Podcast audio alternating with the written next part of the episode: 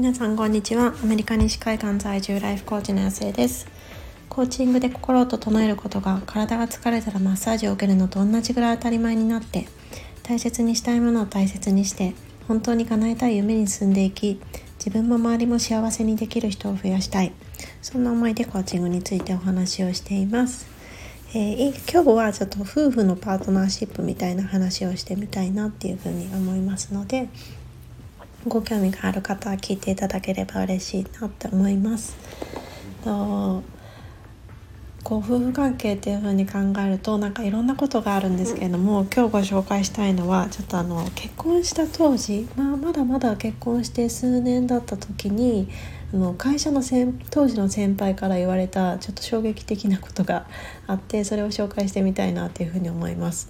でなんかその先輩は、えっと、今のちょうど私たちの年齢と同じぐらいなのかなっていうふうに思うんですけれども。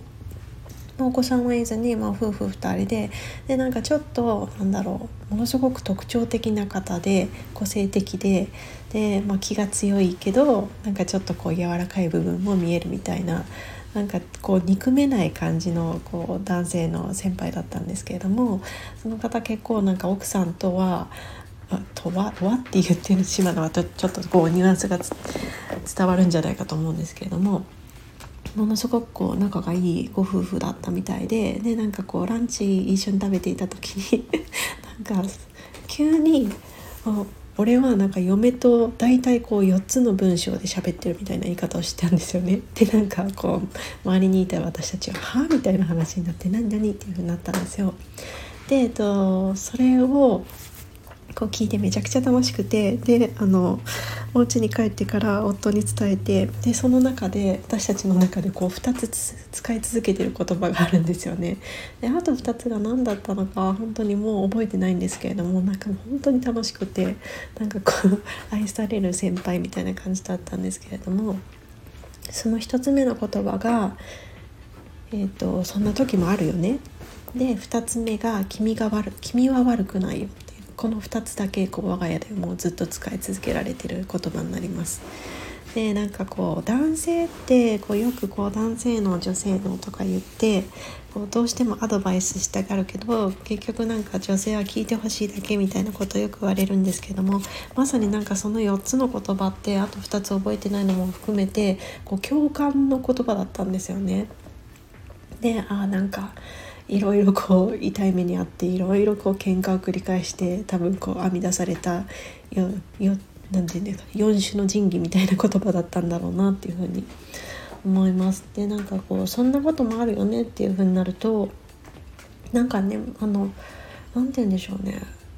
こう夫婦でなんかこんなことがあってさみたいになんかこうお互い愚痴ったりすることもまあちょっとあるんですけれどもなんかそういう時によくなんだろうあのこういうセリフだっていう風になんか2人とも分かりきってるんでなんかそういうこう言葉をかけるとなんかちょっとふってこう2人であのなんだろうなエネルギーのこうすごいこうモヤモヤしてたところからひょいってこうすくい上げてもらえるようななんかそんなような感じがあってなんかそんなこともあるよねってよく使ってますねなんかこう気持ちを切り替えるなんかいいきっかけになるんじゃないかなっていうふうに思います。でなんかそんなこともあるっていうふうに考えると別に何かしらその結論をつけなきゃいけないっていうことでもないし自分を否定しなきゃいけないっていうことでもないしこう何て言うんでしょうこういろんなことに対してこう抗おうとしたり戦おうとしたりしてグーってこう肩に力が入ってるみたいなことからちょっとふっと緩むことができる。っていうのがなんかすごくいいなっていうふうに思っていてでお互いよく使えますしもう私はなんか自分に対しても結構なんか使うかなっていうふうに思います。まあ、特にその割り切れない気持ちとかなんかなんかなっていうふうにこう理想と現実が違う時とかなんかそういうことでもでもちょっと一旦そこはあの脇に置いておくみたいな感じができるかなっていうふうに思うのでまあなんかそういうシチュエーションをもし感じていらっしゃる方がいらっしゃればあのそう声に出して言うと本当になんかふーってなるんですごくおすすめしたいなっていうふうに思います。で、えっと、もう一つの「君は悪くないよ」もうこれはねも完全に私たちの中で何て言うんでしょうこうセリフなんですよね。なんか2人とも演じてるみたいな感じになってます。もうそもそもお互いのこと「君」なんて呼ばないですしね。だから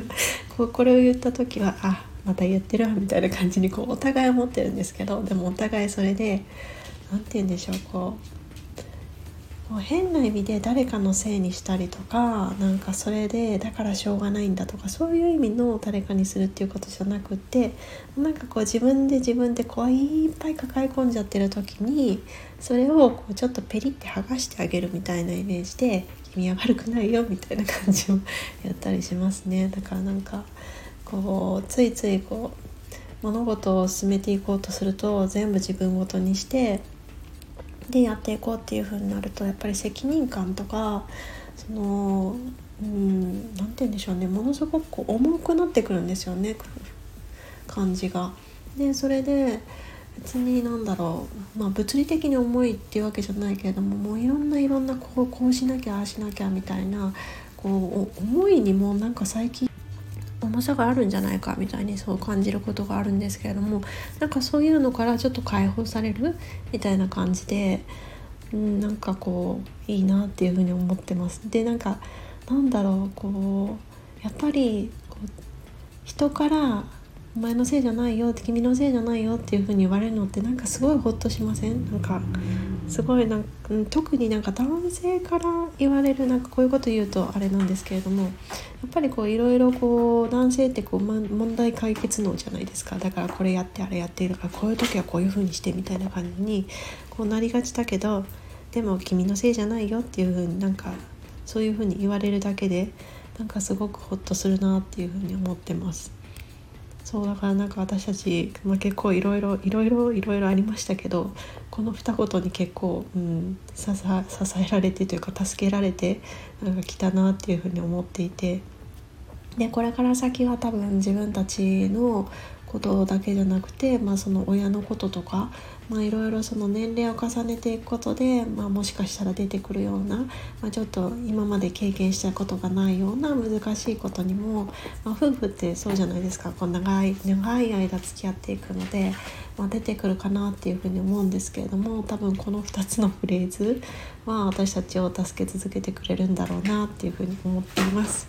皆さんのご夫婦で何かこう決め台詞というかここんなことがなんか2人のお気に入りの言葉だよみたいなことがあったら。すいませんちょっと娘の声が入りましたけれどもあの教えていただければなっていうふうに思います。ということで皆さん今日も素晴らしい一日にをにしていきましょう